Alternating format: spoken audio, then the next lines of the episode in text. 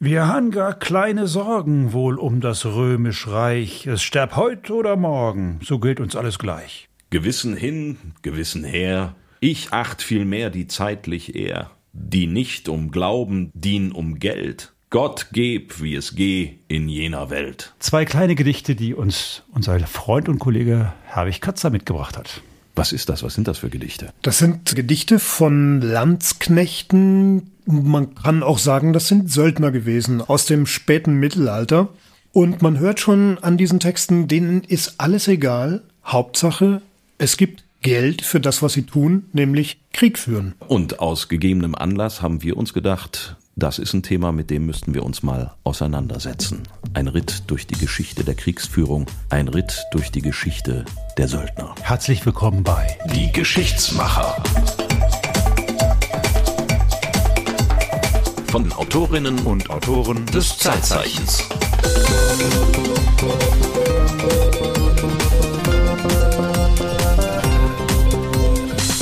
Herzlich willkommen bei dieser Folge. Und wie ihr ja wisst, laden wir immer wieder gerne Kolleginnen und Kollegen aus der Redaktion Zeitzeichen ein. Das Zeitzeichen ist eine Sendung des Westdeutschen Rundfunks. Mit dem haben wir aber hier nichts zu tun, sondern das hier machen wir privat. Jawohl. Und deswegen freuen wir uns natürlich immer, wenn Kollegen zu uns stoßen und ihre, ja, Herzensrecherche uns äh, vorstellen und äh, die Themen, die sie besonders beschäftigt haben. Und der Herwig Katzer hat sich mit Wallenstein beschäftigt. Wir erinnern uns alle in der Schule, Wallenstein, Schiller, lange Lektüre, schwere Lektüre, aber du fandst das Thema super. Warum? Ja, ich fand das tatsächlich super. Ich bin darauf aufmerksam geworden, als ich den Film Wallenstein gesehen habe mit dem großartigen Rolf Beusen in der Rolle des Wallenstein mit seiner knarzigen Stimme und seiner wahnsinnig trockenen Art, wie er da mit den Söldnern umgesprungen ist. Und dann wurde er ja auch so ein bisschen grübelnd dargestellt. Und in der Schule musste man womöglich mal den Wallenstein von Schiller lesen. Mich hat das fasziniert, diese Zeit, in der so viel Krieg geführt wurde in Europa. Und Wallenstein war eine zentrale Figur in diesem 30-jährigen Krieg. Nun haben wir wieder einen Krieg im Moment in Europa und wieder spielen Söldner eine Rolle. Gibt es da Parallelen?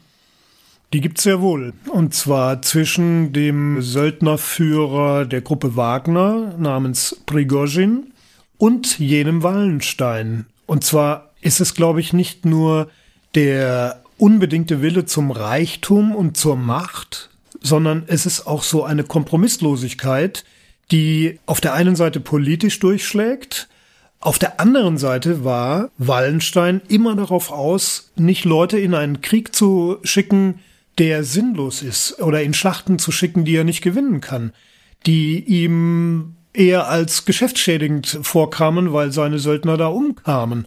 Und Prigoshin, nach seinen Wutausbrüchen haben wir ja gesehen, er hat das Verteidigungsministerium in Russland dafür verantwortlich gemacht, dass seine Leute da verheizt werden, zum Beispiel in Bachmut. Und da sind schon große Parallelen zwischen also, Wallenstein und Prigozhin. Also die Hauptparallele, die du jetzt aufziehst, ist, äh, beide sind Geschäftsleute. Also Wallenstein war ein Geschäftsmann, der hat Krieg als Handwerk und als Geschäft gesehen und Prigozhin heute auch. Ja, Unternehmer des Krieges, also homme de guerre, würde vielleicht der Franzose sagen, oder homme à guerre auf jeden Fall handelt es sich um, naja, vielleicht nicht das älteste, aber vielleicht das zweitälteste Gewerbe dieser Welt. Männer, die sich dafür hergeben, für andere den Kopf hinzuhalten und Krieg zu führen. Und deswegen wollen wir einen kurzen Galopp durch die Geschichte des Söldnertums machen. Ja, also ein, ein kurzer Galopp wird's nicht. Es wird, glaube ich, ein etwas längerer Galopp werden über zwei Teile, die wir machen werden. Wir wollen dieses Thema Söldner ein bisschen historisch aufbohren. Und der Lauf durch die Geschichte wird zeigen, dass es Söldner nicht nur schon immer gegeben hat. Du hast gerade gesagt, das ist ja auch der Titel unserer heutigen Folge, das zweitälteste Gewerbe der Welt. Es hat sie nicht nur schon immer gegeben, sondern im Prinzip war das historisch gesehen eigentlich immer die Normalität. Das dass es Söldner nicht nur gegeben hat, sondern dass Kriege hauptsächlich mit Söldnern geführt wurden und die Nationalarmeen, die wir so heute kennen und die wir für normal halten, die sind eigentlich der geschichtliche Ausnahmefall, äh, kaum älter als 200, 300 Jahre. Und das ist, glaube ich, ganz spannend, da mal den Blick drauf zu werfen und zu schauen, wie ist es denn in den letzten 3000 Jahren Geschichte gewesen mit diesem seltsamen, blutigen Handwerk Söldner. Bevor wir aber die Rolle rückwärts machen und 3000 Jahre in der Geschichte zurückgehen, ins Hier und Jetzt, Martin. Wir haben nämlich Post. Ja, Jawohl. Wir haben Post bekommen. Endlich. Jawohl. Und wir haben ein paar E-Mails uns rausgesucht, die wir jetzt mal vortragen wollen. Und zwar gibt es äh, Post von Werner Müller aus Köln. Der hat zu unserer Zeppelin-Folge, ist schon ein bisschen länger her, hat er Folgendes geschrieben. Hallo Geschichtenmacher, Geschichtsmacher, aber das, äh, jeder ja, macht wir, mal. Wir, wir machen auch Geschichtenmacher. Auch, auch, auch, auch wir machen Fehler. Ein schöner Podcast, freuen wir uns. Ja. Allerdings verstehe ich nicht, warum die ersten Angriffe durch Luftschiffe nicht zur Sprache gebracht worden. Z6 Köln, Lüttich und Sachsen auf Antwerpen. Ja, also das war der, der Zeppelin 6 Köln benannt, der auf Lüttich im Ersten Weltkrieg Bomben abgeworfen hat und der Zeppelin Sachsen, der auf Antwerpen geflogen ist und da Bomben im Ersten Weltkrieg War dein Thema, hat. Martin. Das war mein Thema und in der Tat, wir haben äh, darüber gesprochen, aber nur sehr kurz tatsächlich, waren die Zeppeline zu Beginn des Ersten Weltkrieges auf dem Kontinent eingesetzt worden als Bomber. Das waren eben Lüttich, Antwerpen und auch Paris und später sind äh, die dann erst über London eingesetzt worden, ab äh, 1915. Das sind die Bombardierungen gewesen, die man vielleicht kennt, äh, wo man von weiß, dass es die gegeben hat. Im weiteren Verlauf äh, ging das dann noch hoch bis nach Edinburgh, äh, sind sie eingesetzt worden, aber auch in Italien, in Neapel, in Osteuropa, in Griechenland. Einer ist abgeschossen worden in Saloniki und sogar in Afrika sind die im Ersten Weltkrieg eingesetzt worden, meistens nicht für Bombardierungen, sondern für Aufklärungsflüge. Also das hat es tatsächlich gegeben und ja, wer weiß, irgendwann, wenn wir einmal eine weitere Folge machen über Zeppelin, dann können wir auch darüber ausgiebig sprechen. Aber natürlich ist es so, wir haben in einer Stunde damals die gesamte Geschichte der, der Zeppeline durchdekliniert von den ersten Anfängen Mitte des 19. Jahrhunderts bis äh, zum Hindenburg-Desaster 1937. Und da ist dann dieser Aspekt ein bisschen zu kurz gekommen vielleicht. Und wir haben Post von ganz, ganz weit weg bekommen. Ich wusste gar nicht, dass uns da jemand hört. Jawohl. Zwar Bob hat uns geschrieben aus Atlanta in den USA. Robert Potts heißt der Mann und äh, der hat uns Folgendes geschrieben. Hallo Marco und Martin. Einige Gedanken über Götter, Krieg und Wissenschaft. Die Geschichte der Sonnenfinsternisse Teil 2. Ja, auch meins. Hm. Wieder dein Thema. Ja. Wieder dein Thema. Erstens, Robert Bunsen hat den Bunsenbrenner nicht erfunden. Zumindest wie so oft nicht allein. Aber er hat es von Peter de Saga bauen lassen, nach Prototypen von unter anderem Michael Faraday. Ja, in dem Fall äh, muss ich sagen, mea culpa. In der Tat, ich habe gesagt, dass äh, Herr Bunsen der Erfinder des Bunsenbrenners ist. Das liegt ja auch irgendwie nahe. Und irgendwie ist er es ja auch. Aber er hat tatsächlich das Prinzip nicht erfunden. Das war Michael Faraday in den USA. Und er hat sich äh, dann beim Bau des Bunsenbrenners eben auch helfen lassen. Ja, also das ist, ich glaube aber ehrlicherweise, das ist vielleicht eine lässliche Sünde in unserem Zusammenhang. Zweitens, Mannheim ist sehr cool. ja, das war da, wo Bunsen und sein Mitstreiter dieses Feuer beobachtet haben, womit sie herausgefunden haben, welche Elemente in diesem Feuer gewesen sind. Und aber Bob, was uns noch mehr freut, du hast geschrieben, die Geschichtsmacher.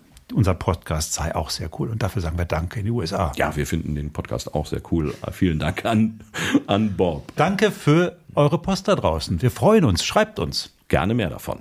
Nun aber zurück zu unserem Thema Söldner.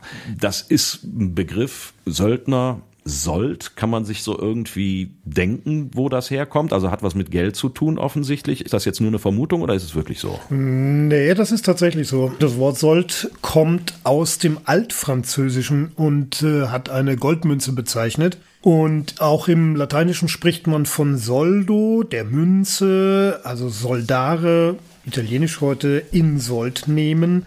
Es geht also um Bezahlung für Männer, die streiten, die kämpfen, die Waffen in die Hand nehmen und das Wort Soldat hat natürlich dann auch den gleichen Ursprung. Ja, interessanterweise das Wort im Englischen Mercenary hat offensichtlich eine ähnliche Bedeutungsgeschichte. Das kommt aus dem lateinischen Merces, das was dann Lohn, Sold oder Preis bedeutet. Also es ist von Anfang an relativ klar, worum es hier geht. Kämpfen gegen Geld. Ja. Und nun äh, klingt es erstmal so ein bisschen anrüchig. Nee, es klingt nicht nur ein bisschen anrüchig, es klingt anrüchig, dafür Geld zu nehmen, jemanden umzubringen und zu töten. Aber wenn man ein Soldat ist, dann bringt man ja niemanden um, dann zieht man ja in den Krieg und das für Geld zu machen, ist vollkommen in Ordnung. Auch 1618 war das so, als der Dreißigjährige Krieg begann. Absolut. Man muss sagen, der Krieg dauert von 1618 bis 48. In diese Zeit entführst du uns und es geht letztendlich um Religion. Es geht um Religion. Es geht um Katholiken gegen Protestanten. Zwei Religionen, eigentlich die ein und dieselbe Religion, die den Spruch hat, du sollst nicht töten äh, und deinen Nächsten lieben wie dich selbst. Ja, und beide Glaubensrichtungen haben ja für sich in Anspruch genommen, die richtige Religion zu sein und nicht die falsche. Und über diese Frage gab es ja schon kurz nach Einführung der Reformation Probleme und Auseinandersetzungen, Konflikte 1618 sind diese Konflikte so weit eskaliert, dass es zum Krieg kam. Dass der 30 Jahre dauern würde, hat natürlich kein Mensch geahnt. So, und dann kommt ein Mensch, der nennt sich Wallenstein und der organisiert das irgendwie. Oder was ist dessen Rolle? Wallenstein ist ein kommerzieller Söldnerführer. Der Mann ist in Böhmen geboren, ist zu Geld gekommen, unter anderem durch Heirat, und hat das Kriegführen als Geschäft entdeckt für sich, zur persönlichen Bereicherung und zur Absicherung seines Reichtums. Ist das gleich am Anfang des Krieges oder irgendwann mittendrin? Wo, wann taucht er auf? Wallenstein taucht relativ bald auf, weil der Kaiser dringend Krieg führen musste, aber er hatte die Kohle nicht dazu. Also hat er sich jemanden gesucht, der Geld hat und bereit ist, seine Söldner in einen Krieg zu führen, im Interesse des Kaisers. Und da ist er auf den Wallenstein gekommen, weil Wallenstein, Ferdinand II., noch bevor er Kaiser war, einmal in einer Schlacht gerettet hat, indem er ihm Hilfstruppen gesendet hat. Und das hat ihm der Kaiser nie vergessen. Und er war ihm also was schuldig. Und das hat der Wallenstein natürlich auch ausgenutzt. Jetzt haben wir eben gesagt, konfessioneller Krieg und du sollst nicht töten. In beiden Konfessionen eigentlich äh, das oberste Gebot. Aber offensichtlich ist das in dem Fall kein Problem. Also wie funktioniert das mit der Moral und dem Sold, das Geld, was man dafür kassiert, anderen ja, den Schädel einzuschlagen? Ja, jetzt bin ich kein Söldner und ich war auch nicht bei der Bundeswehr. Ich würde es nicht tun, aber es gab natürlich Menschen, die damit ihren Lebensunterhalt verdient haben. Die mussten Familien ernähren, die hatten keine andere Möglichkeit, äh, Geld zu verdienen und du hast besser verdient als ein Handwerker. Wenn du Handwerker des Todes warst, also ein Kämpfer, ein Krieger, hast du oft das Doppelte oder Dreifache von dem verdient, was ein Handwerker, wenn er da beim Schmied am Amboss steht und auf Eisen schlägt, verdient, da hast du das zwei- bis dreifache. Und äh, das ist natürlich schon eine sehr lohnende Angelegenheit. Und moralisch verwerflich war es auch nicht in der Zeit. Also das, das war ein, Beruf wie andere auch. Blutig zwar, genau. aber anerkannt. Genau. Und äh, ich nehme an, dass sie auch um Gottes Segen gebetet haben vor jeder Schlacht, weil sie waren ja auf der richtigen Seite. Nur die andere Seite hat es halt genauso gesehen. Ja, aber da konnten die Seiten ja auch ab und an mal wechseln. Das war Richtig, ja also die, diese Leute haben nicht für die Religion gekämpft. Die haben für das Geld gekämpft.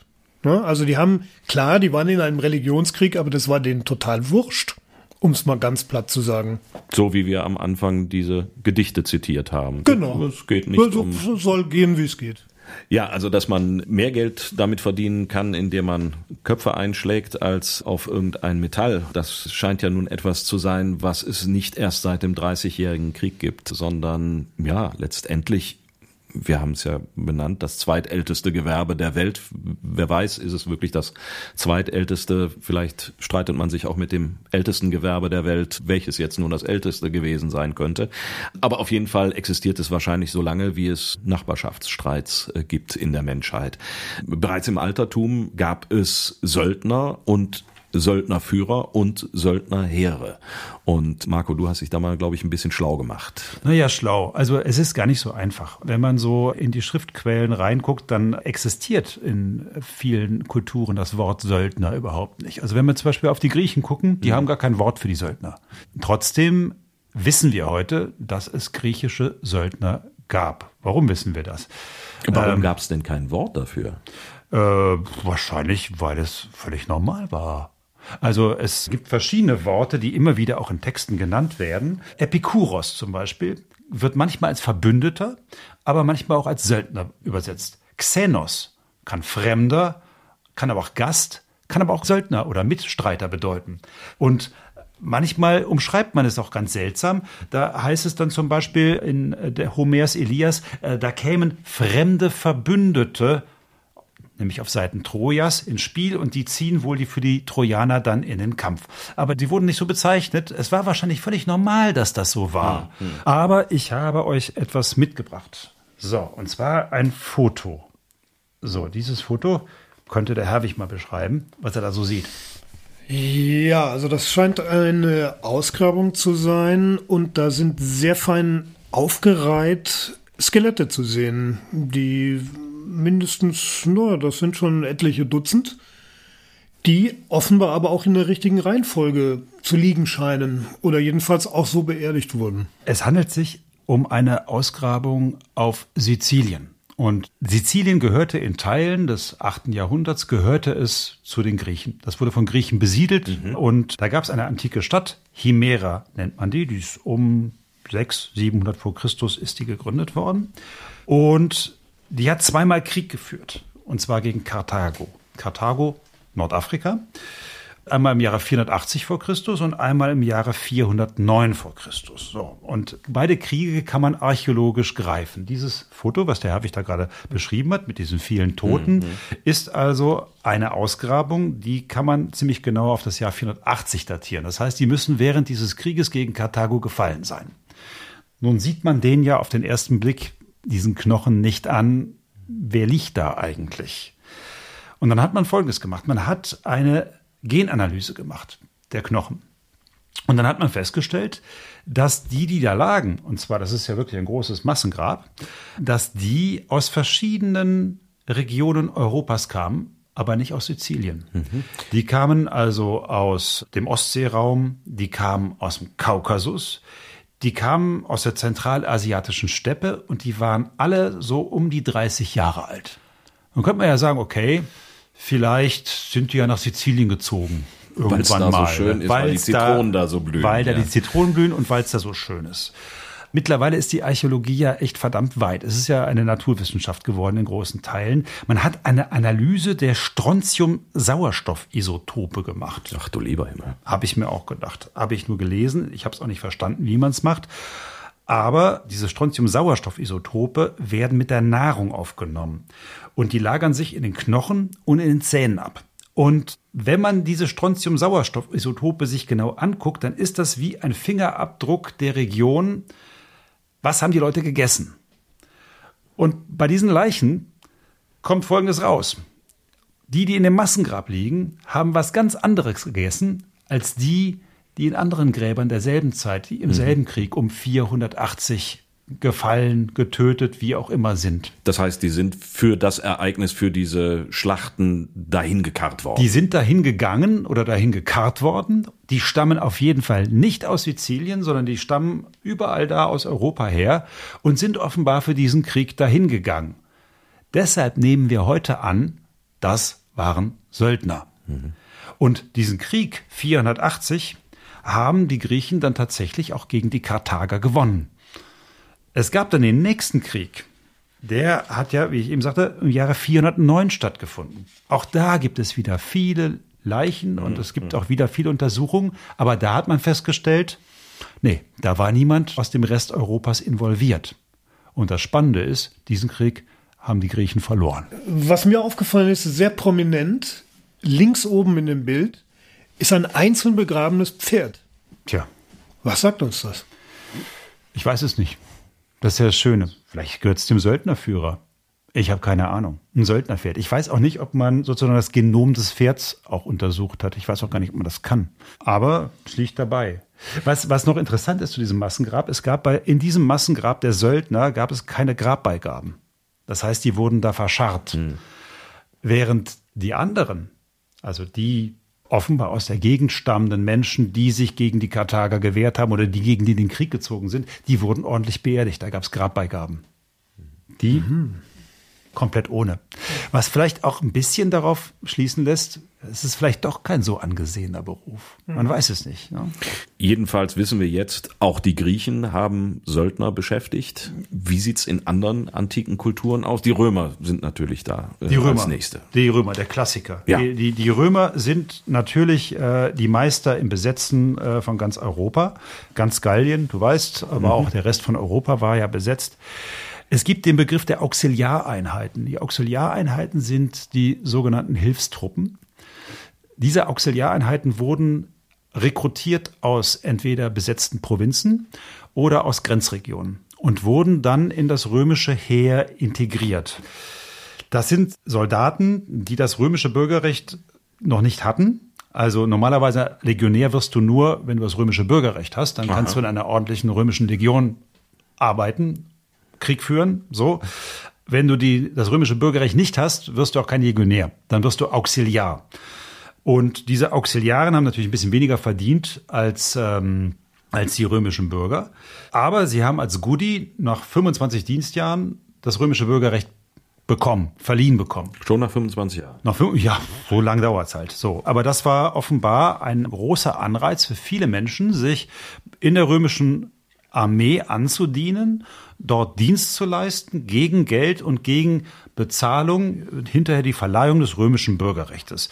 Es gab da ganz verschiedene Spezialtruppen, die auch die Römer dann brauchten. Also es gab Schleuderer oder Bogenschützen. Es gab auch Kameltruppen, zum Beispiel äh, unten in der Provinz Syrien. Da wurden halt Leute, die Kamele führen konnten, in diese Auxiliareinheiten gelockt und haben dann, dann Dienst getan. Aber die Frage ist natürlich, sind das Söldner? Hm, ja, also, weil die, die haben dann ihr Leben lang eigentlich auf der Seite der Römer gekämpft aber halt gegen Bezahlung und am Ende gegen sozusagen das Goodie, du wirst römischer Bürger. Also eigentlich mehr reguläre Truppen, nicht Leute, die das Bürgerrecht hatten, aber für einen Staat. Da fällt mir jetzt ein, das ist ja dann eher sowas wie die Fremdenlegion, wo man ja auch, also die französische Fremdenlegion, wo auch Leute aus anderen Staaten teilnehmen können und dann eben zehn Jahre, zwanzig Jahre für diese Fremdenlegion zum Beispiel sind, sind, das Söldner. Aber die andere Frage ist zum Beispiel, sind Wagner-Soldaten, die alle aus Russland oder zum Großteil aus Russland kommen und für Russland gekämpft haben, zumindest bisher, sind das Söldner? Ja, mhm. natürlich sind es Söldner. Also ich glaube, es ist auch eine, eine Begrifflichkeit. Also ich tue mich ja, da ein bisschen, ist, ich tue mich da schwer. Ich weiß ja, das gar ja, nicht. sind halt keine, das sind irreguläre Truppen. Also die sind außerhalb der nationalen Armee angesiedelt. Also kann man sie, glaube ich, mit Fug und Recht als äh, Söldner bezeichnen. Was man bei der Fremdenlegion nicht tun könnte. Mhm. So, und mhm. bei, den, bei den Römern eigentlich nicht, weil da sind die Auxiliareinheiten fester Bestandteil des römischen Heeres. Mhm. Wo es immer relativ klar war und was es auch relativ häufig auch in der Antike gibt, ist, dass persönliche Schutztruppen von einzelnen Leuten, die es immer gab, dass die in der Tat aus Söldnern rekrutiert wurden. Also der spätere oströmische Kaiser, der Basileus von Byzanz, der nimmt sich zum Beispiel eine sogenannte Varägergarde. Und diese Varäger stammen aus dem Ostseeraum. Nun habe ich mich natürlich gefragt, warum machen die das eigentlich? Also warum würdet ihr jemanden von weit her nehmen, der euch beschützt, statt jemand aus dem eigenen Land? Die haben wahrscheinlich auch kein Interesse, die Macht sich zu ergreifen. Weil wenn du Leute aus dem eigenen Land hast, haben die ja vielleicht eigene Ideen, äh, wie sie auf den Stuhl des jeweiligen Herrschers geraten könnten. Das genau scheint der Grund gewesen zu sein. Und man sagt ja schon byzantinische Verhältnisse, das war ein drunter und drüber in Byzanz, äh, ein Geschacher um die Macht. Und da hat der Basileus, glaube ich, ganz gut daran getan, sich solche Wikinger zu holen. Gibt einen dieser Wikinger, bei denen habe ich auch mal Zeitzeichen gemacht. Das war Harald der Harte. Harald der Harte. Ha Harald der Harte, der, über den gibt's auch einen Wikinger-Epos und da wird auch, also auch beschrieben, wie der in der Tat nach seinem Dienst, den er in Byzanz gemacht hat, als Leibgardist äh, des dortigen Kaisers, wie der unglaublich reich nach Hause kommt, mit Gold beladen, so dass er mehrere Männer braucht, um allein das Gold tragen zu können, was er sich sozusagen als Söldner im Mittelmeerraum verdient hat. Also offensichtlich hat man sich in der Antike und dann eben bis Byzanz, bis ins, ins frühe Mittelalter nicht nur Heere geleistet, Söldnerheere, sondern hat auch irgendwie die persönlichen Garden, die äh, den Personenschutz des jeweiligen Kaisers Leuten aus aller Herren Länder ans Herz gelegt. Wie ging das dann so im Mittelalter weiter? Herwig, der beliebteste Söldner im Mittelalter. Ja, Schweizer. Der Schweizer. Schweizer. Warum der, warum der Schweizer? Nicht wegen des Schweizer Messers, das gab es damals noch nicht, hoho, sondern weil das als... Ein, einmal in die Karlauer Kasse. Ja, Entschuldigung. Sold, Sold für die Karlauer Kasse? Die Schweizer waren deswegen so beliebt, weil sie einfach als wirklich kompromisslose Kämpfer bekannt waren. Raue Gesellen aus den Schweizer Bergen, wo es nichts als karge Armut gab und das Söldnertum eine Möglichkeit bot, Geld zu verdienen. Und zwar mit dem blutigen Handwerk des Krieges. Und die haben sich von jedem anheuern lassen, der sie bezahlt hat. Beim Papst stehen die bis heute vor der Haustür. Beim Papst stehen sie bis heute vor der Haustür, genau. Was uns zu der Frage bringt, ist die Schweizer Garde der Vatikanstadt, ist das eine Söldnerarmee? Eigentlich Nach ja. der Definition, Eigentlich ja, ja kann man müsste, sagen. Müsste man so sagen, bis heute. Naja, sagen wir mal so. Ich glaube, die haben selten die Seiten gewechselt. Ja, das ist richtig, ja. Aber, Aber, ich glaube, die Schweizer Garde wird tatsächlich nicht vom Vatikan bezahlt, wenn ich nicht irgendwie dunkel mich erinnere. Sondern vom jetzt, jetzt Schweizer Staat? Die werden von der, vom Schweizer Staat bezahlt. Och, ja, weil jetzt mittlerweile die Schweizer reich sind und äh, na egal. Auf jeden Fall. Aber glaub, das ist nicht verbrieft. Also nee, wir, wir, bitte keine gut, bösen okay. Zuschriften. Bevor, bevor wir uns in Halbwissen versteigen, also die Schweizer waren sozusagen das Armenhaus Europas und weil sie das Armenhaus Europas waren und ganz besonders wilde Gesellen, hat man sie halt genommen um sie auf die Schlachtfelder Europas zu, zu führen. Also so beschreiben es die Historiker auch bis ins 19. Jahrhundert. Ich äh, zitiere mal den Leopold von Ranke, das ist ein sehr bekannter Historiker des 19. Jahrhunderts. Der charakterisiert sie folgendermaßen. Es war in ihnen eine wilde Kriegslust ohne höhere Begeisterung, die nur auf sich selbst trotzte und keiner Führung zu bedürfen meinte – Sie wussten, dass sie Mietlinge waren, aber ein jeder sollte und wollte seine Pflicht tun. Ihr Gedanke war nur, die Sache Leib an Leib auszufechten, den Sturmsold zu verdienen, ihre alten Gegner, die Schwaben, die Landsknechte zu bezwingen. Also das ist wirklich ein Ritterschlag vom Historiker auf die Schweizer und ihre harte Gangart in den Kriegen, die sie mitgeführt haben. Besonders berühmt ist natürlich eigentlich Italien wegen mhm. der Söldner. Also da ja. gab es ja diese Stadtstaaten und da geht's ja immer drunter und drüber und man, wenn man sich nicht wirklich richtig damit beschäftigt, kriegt eigentlich überhaupt keinen Überblick, wer dagegen wen. Aber das Wichtigste ist wohl, glaube ich, Söldner. Ja, äh, es gab diese Stadtstaaten im 11., 12. Jahrhundert haben sich äh, viele Städte, die dann reich geworden sind, vor allen Dingen in Norditalien, haben sich äh, vom Kaiserreich abgesetzt und abgenabelt und gaben sich vermeist republikanische Verfassungen. Das waren dann diese Stadtstaaten, also Florenz, Pisa, Siena, Mailand, Verona, Bologna, Ferrara, Venedig dann vor allen Dingen natürlich auch Genua. Die waren reich geworden durch den, den Orienthandel, hatten aber das Problem, dass sie viel Geld hatten, aber aber wenig Verteidigung, schwache Verteidigung. Und äh, wie das dann so ist, wenn der Nachbar sieht, aha, da gibt's was zu holen, und der hat seine Mauer nicht besonders gut befestigt und hat auch nur wenige Soldaten. Da falle ich mal ein, da hole ich mir was. Und das ist dann tatsächlich auch so passiert. Bis ins Spätmittelalter, dann also vor allen Dingen 13. bis 14. Jahrhundert, haben die sich äh, gegenseitig bekriegt. Jede Stadt gegen jede andere. Die haben also untereinander Verträge abgeschlossen, die wieder gebrochen. Dann, dann sind sie Koalitionen eingegangen und am Ende hat jeder gegen jeden gekämpft und alle dann gegen den Vatikanstaat. Das war natürlich dann oftmals der gemeinsame Feind. Und äh, die Frage ist natürlich, wenn du keine Soldaten hast, die die Stadt verteidigen können, was machst du?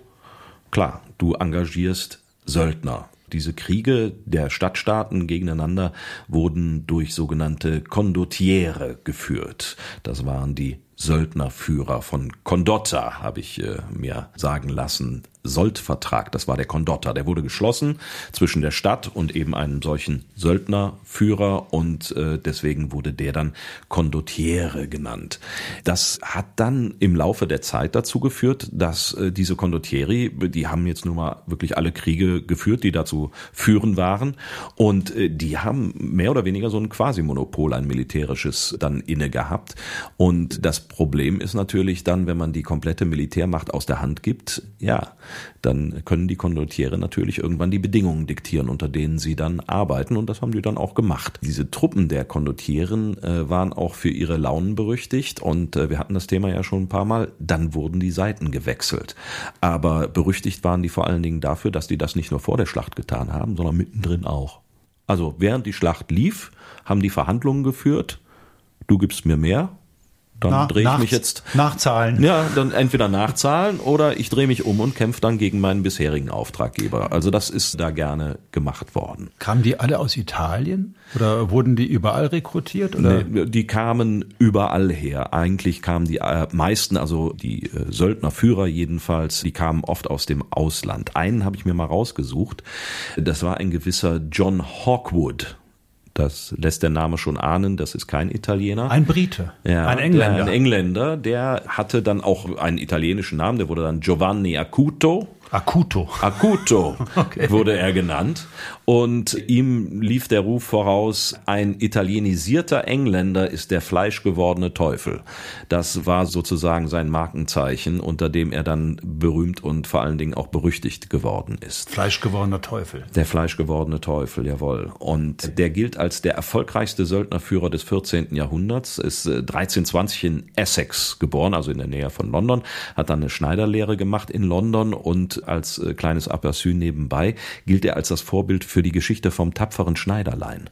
Oh, das war noch ein guter. Ja, der Sieben auf einen Streich. Streich. Aber das war ja aber Fliegen. Das waren Fliegen und eigentlich ist das ja auch äh, nur ein Großkotz und Angeber gewesen, der eben nur Fliegen getötet hat und keine Riesen, wie eigentlich von ihm verlangt. Und Hawkwood war auch ein Großkotz. Das weiß ich nicht ganz genau, ob er ein Großkotz war, aber auf jeden Fall hat er mehr getötet als Fliegen. Also der war ab 1340 mit seiner weißen Kompanie in Italien unterwegs mit dreieinhalbtausend Reitern und 2000 Bogenschützen. Und äh, diese Bogenschützen sollen in der Lage gewesen sein, bis zu 20 Pfeile pro Minute zu verschießen. Wie das gegangen sein soll, weiß ich nicht. Alle drei Sekunden einer. Man spricht vom sogenannten Pfeilregen. Okay. Also das ist wirklich eine furchtbare Waffe. Wenn 2000 Leute nur am Schießen sind, so viele Schilder kann man nicht hochhalten. Also offensichtlich hat er gewusst, wie man damit umgehen musste und hatte da entsprechendes Fachpersonal im Bogenschießen beschäftigt. Und er hat das Kriegsgeschehen in gesamt Norditalien maßgeblich beeinflusst äh, im 14. Jahrhundert und hat dann für denjenigen gekämpft, der eben am meisten bezahlt hat. Und das wechselte dann auch gerne mal. Also 1361 äh, war er erstmal bei der Belagerung von Avignon dabei. Da ging es dann um den Papst, den, den Gegenpapst und hat anschließend Angst und Schrecken in der Lombardei verbreitet, weil da seine Leute wüteten.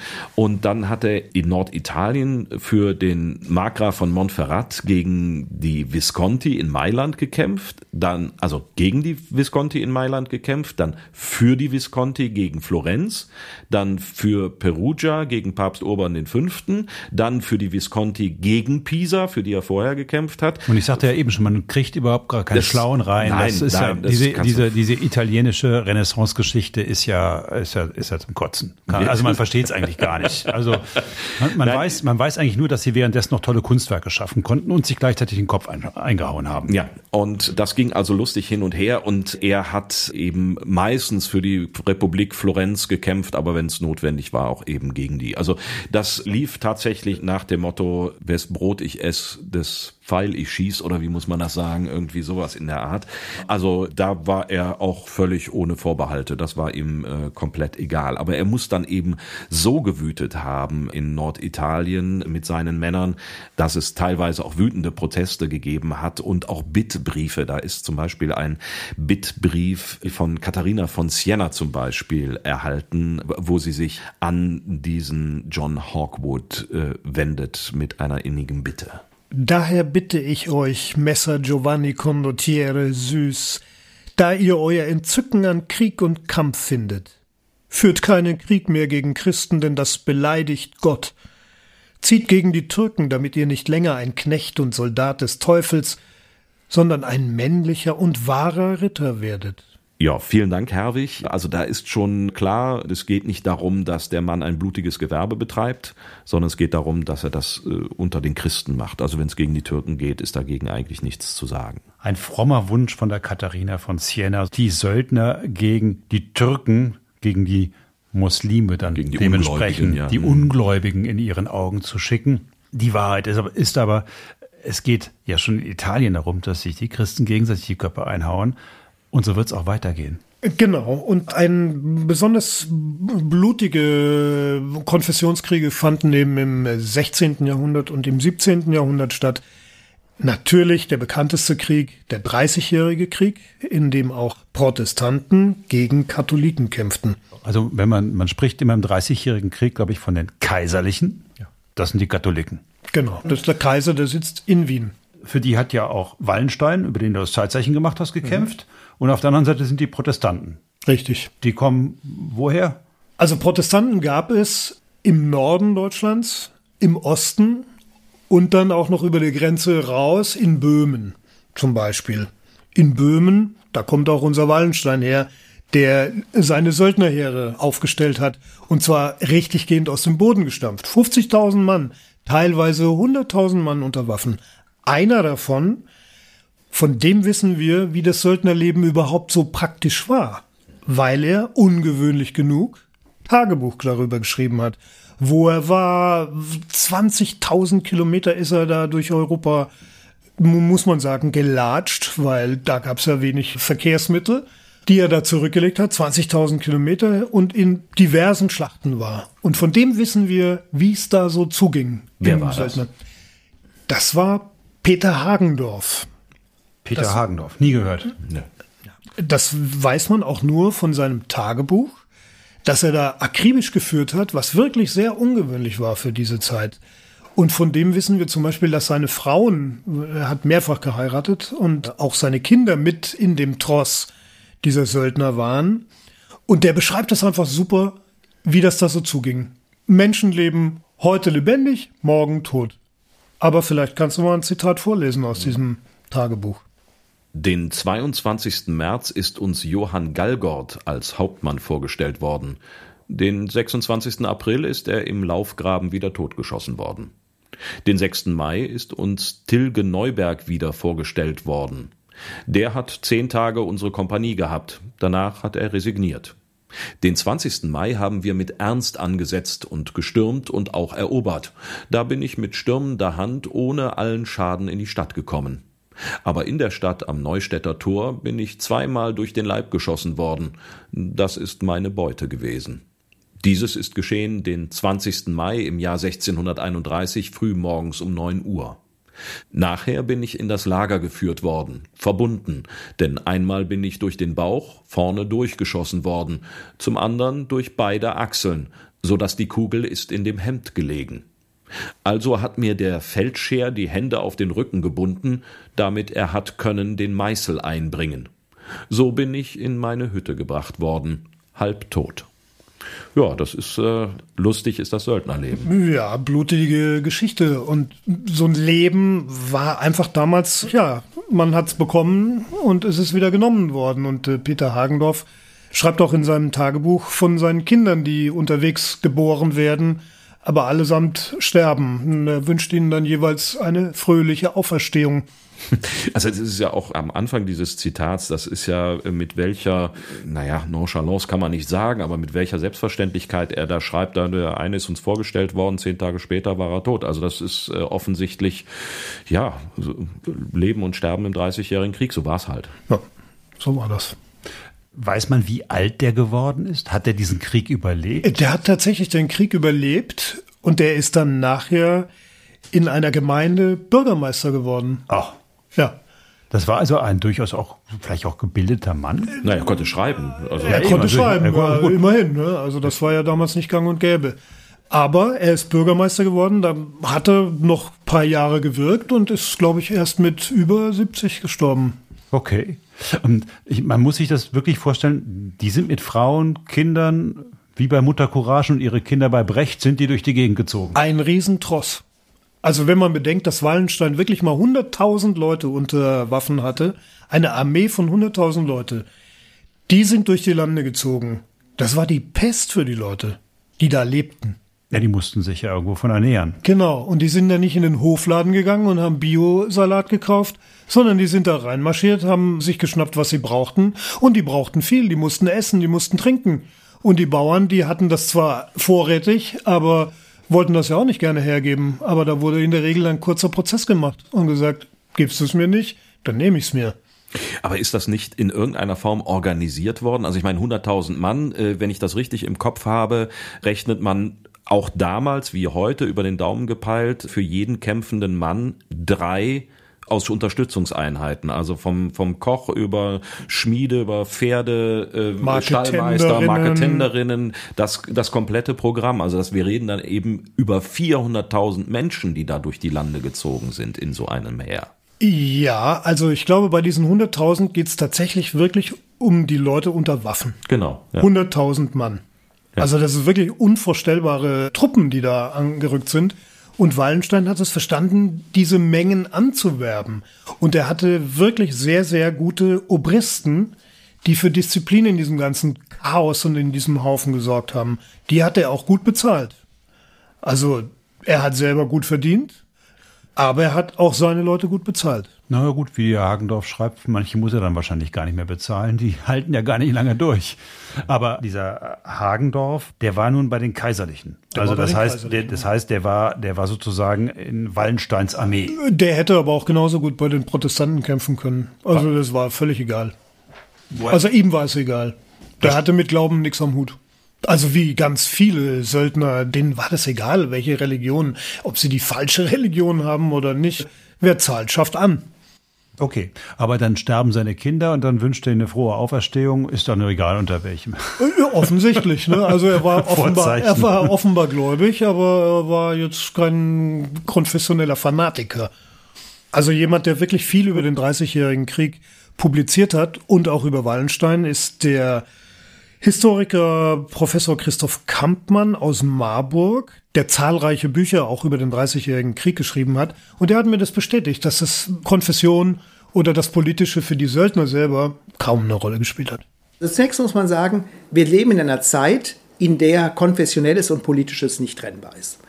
Man kann nicht sagen, etwas ist nur konfessionell oder nur politisch. Es ist immer beides in der Zeit. Also wir dürfen nicht davon ausgehen, dass die Menschen davon trennten. Machtpolitik war immer auch religiöse Machtpolitik. Wenn ein Fürst die Macht in seinem Territorium ausbaut, so gehört die Religion dazu, dass es keine Untertanen gibt, die von dem Glauben abweichen. Also beides ist untrennbar. Was die Armeen betrifft, die in der Tat aus unterschiedlichen Konfessionen zusammengesetzt worden sind, das hing mit der Struktur der Armeen zusammen. Das sind professionelle Söldnerarmeen. Und Söldner kämpfen für Geld. Und es war ihnen letztlich gleichgültig, welcher Konfession, welcher politischen Partei der Befehlshaber angehört. Hauptsache, er zahlt gut. Es herrschte in der Söldnerarmee eine eigene Disziplin. Und die überschritt das Religiöse. Und gerade Wallenstein war jemand, der auf Professionalität großen Wert legt und auf Religion in seiner Armee nicht. Wallensteins Stellvertreter war lange Zeit ein protestantischer Däne. Der Stellvertreter der Armee, der kaiserlichen Armee. Das hat wunderbar funktioniert. Die Soldaten selbst hatten ihr eigenes disziplinäres Verhältnis und da spielte Religion interessanterweise keine Rolle. Und das in einer Zeit, in der Religion ja nun eigentlich unglaublich wichtig ist für die Menschen, auch der richtigen Religion anzugehören, weil ansonsten kommt man nicht ins Himmelreich. Und dem Himmelreich waren diese Söldner oder der Hölle immer sehr nah. Sie mussten ja jeden Tag damit rechnen, dass sie den nächsten nicht überleben. Aber für Leute wie Wallenstein war das offensichtlich äh, zweitrangig. Wir haben ja schon drüber geredet. Der, der Mann war Geschäftsmann vor allen Dingen. Genau. mit der Religion gehörte dann irgendwie mit dazu oder wie muss man sich das vorstellen? Ja, war Kriegsunternehmer und war protestantisch geboren, haben wir schon erzählt. Und ist zum Katholizismus übergetreten. Aber seine Religion war, glaube ich, die Bereicherung sich seiner selbst. Hm. Also die, die Konversion war eine durch Geschäftsinteressen verursachte Konversion, nicht unbedingt, weil er da jetzt äh, sein Glaubensbekenntnis gewechselt hat. Da müsste man in seinen Kopf schauen können, äh, was wir nicht können, aber vermutlich war ihm Religion total wurscht. Nun ist er darüber zu Reichtum gelangt und konnte diese Soldaten immer aus eigener Tasche bezahlen oder wie muss ich mir das vorstellen? Er ist zu sehr großem Reichtum gelangt. Also was wir von ihm wissen ist, dass er kein besonders gefühliger Mensch sein sollte. Also er schreibt irgendwann einen lapidaren Satz, ich heiratete eine Witwe. Okay. Das war so sein, sein Tagebucheintrag. Faktisch korrekt. Äh faktisch korrekt. Die Witwe bringt praktischerweise eine Menge Ländereien mit sich. Okay. Das heißt, er war dann schon nicht mehr ganz arm. Also der war nie ganz arm, aber hat dann immer wieder so ein bisschen dazu bekommen. Und am Schluss war der so eine Art böhmischer Oligarch. Könnte man, glaube ich, sagen. Ja gut, aber man muss sich ja vorstellen, der muss die ganzen Leute ja auch bezahlen und er muss sie unterhalten, er muss sie ernähren. Das muss eine so unglaubliche Menge an Geld gekostet haben. Wo kam das alles her?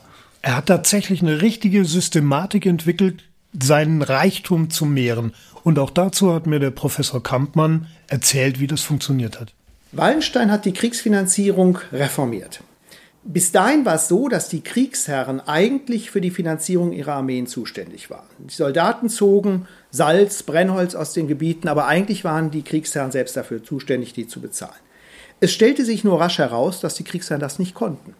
Sie waren nicht finanzkräftig genug.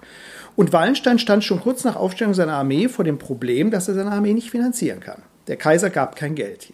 Und wie hat er es gelöst? Er hat es dadurch gelöst, dass alle Territorien, in denen seine Armee stand, seine Armee zu finanzieren hatten. Sie mussten alle zahlen, Geld zahlen, sogenannte Kriegssteuern, die Kontribution. Es gehört zu diesem System, dass die Soldaten nicht auf eigene Faust plündern. Wallenstein kassiert die Steuern selbst und gibt sie dann an seine Soldaten je nach Dienstrang weiter. Wenn die Söldner anfangen, auf eigene Faust zu plündern, geht das System kaputt. Und deshalb legt Wallenstein Wert darauf, dass seine Soldaten sich diszipliniert verhalten. Nicht, weil er die Menschen liebt, das tat er wahrhaftig nicht, sondern weil er wollte, dass das Kriegsfinanzierungssystem im Laufen bleibt. Und deshalb hat er auch manchmal Exempel statuiert. Selbst Offiziere, was selten vorkam, wurden für Plünderungen mit dem Tode bestraft, weil er nicht wollte, dass in, seinen, in diesen Territorien auf eigene Faust geplündert ist. ist. Wenn man so will, es plündert nur einer, nämlich er selbst. Das ist also, sehr praktisch, ne? Sympathischer Charakter auch. Aber offensichtlich eine Art und Weise, damit umzugehen. Das heißt, äh, man hat ein, ein Territorium und äh, da wird dann äh, geordnet geplündert, um es mal so zynisch zu sagen. Ja, genau, darum ging's. Aber er hat das dann natürlich wieder in seine Armee gesteckt die dann wiederum weitere Kämpfe abgeliefert hat für den jeweiligen Auftraggeber und dadurch wieder neues Geld generiert hat. Was ich, was ich mich dann frage, also diese Soldaten plündern dann, aber geben alles ab. Das ist ja schon erstaunlich. Da, ja. Das sagt da keiner für sich ein oder ja, so. Ja, das äh, war quasi wie so eine Kaskade nach oben. Okay. Ja, also die, die rauben das Zeug, die haben natürlich selber auch was eingesteckt. Logisch wenn keiner hingeguckt hat, waren die bestimmt keine Kinder von Traurigkeit.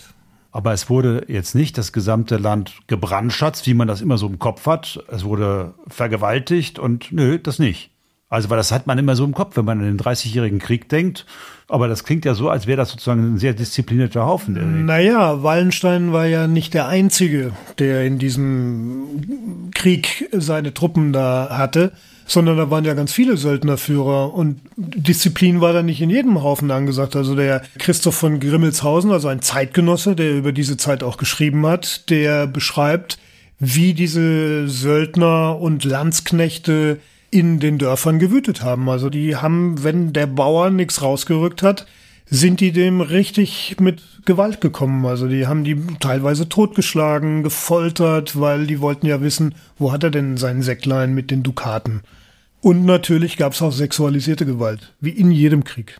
Von den gefangenen Weibern, Mägden und Töchtern weiß ich sonderlich nichts zu sagen, weil mich die Krieger nicht zusehen ließen, wie sie mit ihnen umgingen. Das weiß ich noch, dass man teils hin und wieder in den Winkeln erbärmlich schreien hörte. Das ist jetzt Grimmelshausen gewesen, ne? Genau. Da geht's ja um, um einen Roman, der in diesem, dieser Zeit spielt, den Simplicissimus. Genau. Der dann sozusagen ein, ein kleiner Junge, der in diesen, diesen Betrieb reingerät und dann unter die Söldner gerät. Äh, richtig. Da mag natürlich das eine oder andere dazugedichtet sein, der Aufmerksamkeit der Leser geschuldet. Aber im Grunde ist das ja bei ganz vielen beschrieben.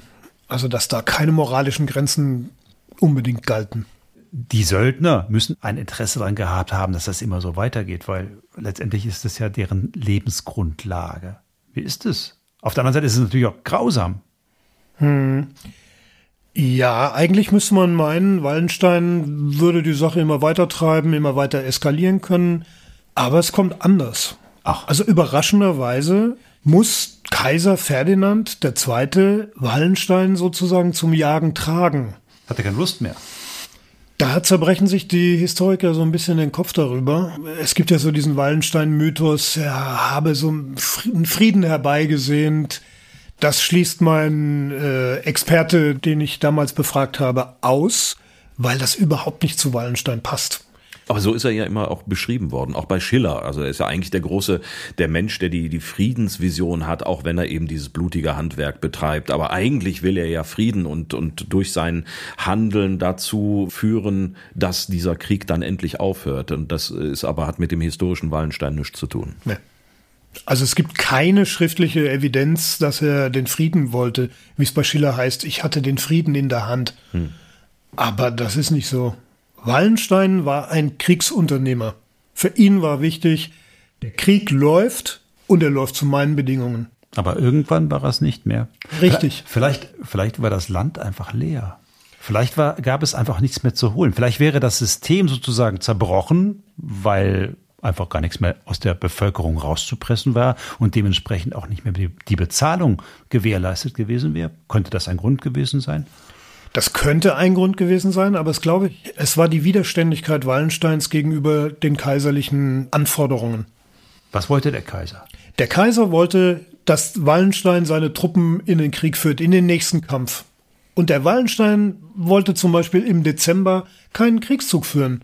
Der sagte, verschleiße ich mein Betriebskapital. Die sterben da, vor Hunger, vor Kälte. Nö, die bleiben schön im Winterlager. Und das hat weder dem Kaiser noch dem Kurfürsten geschmeckt. Und da wurde gegen ihn intrigiert. Ferdinand II. setzt Wallenstein ab.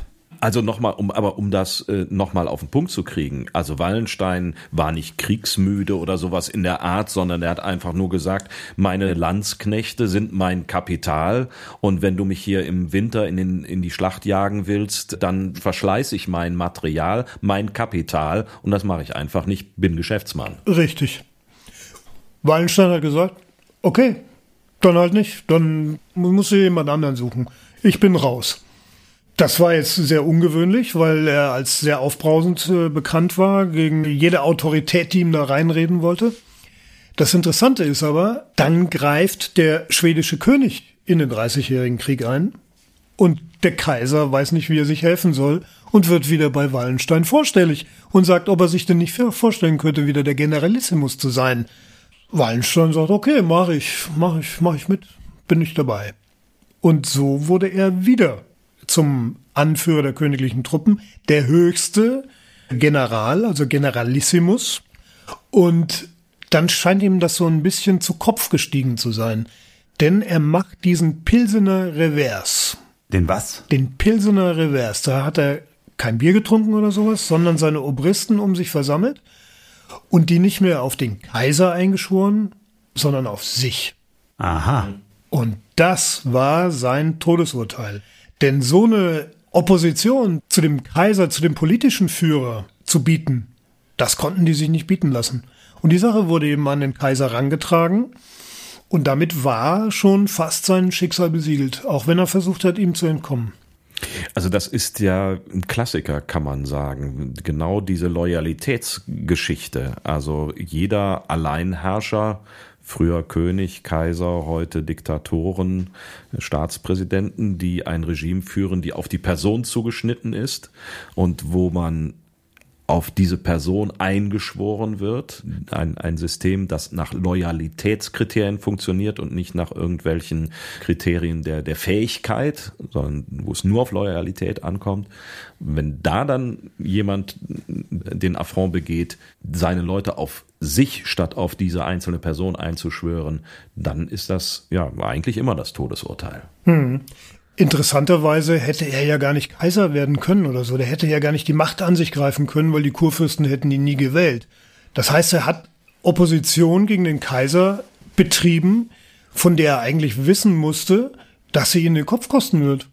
Naja, vielleicht ist es das ja auch, dass er das unterschätzt hat. Vielleicht hat er einfach geglaubt, dass sozusagen seine Position als Söldnerführer viel mehr und viel wichtiger ist als dieser hohle Titel eines Kaisers, der ja eh von ihm abhängt.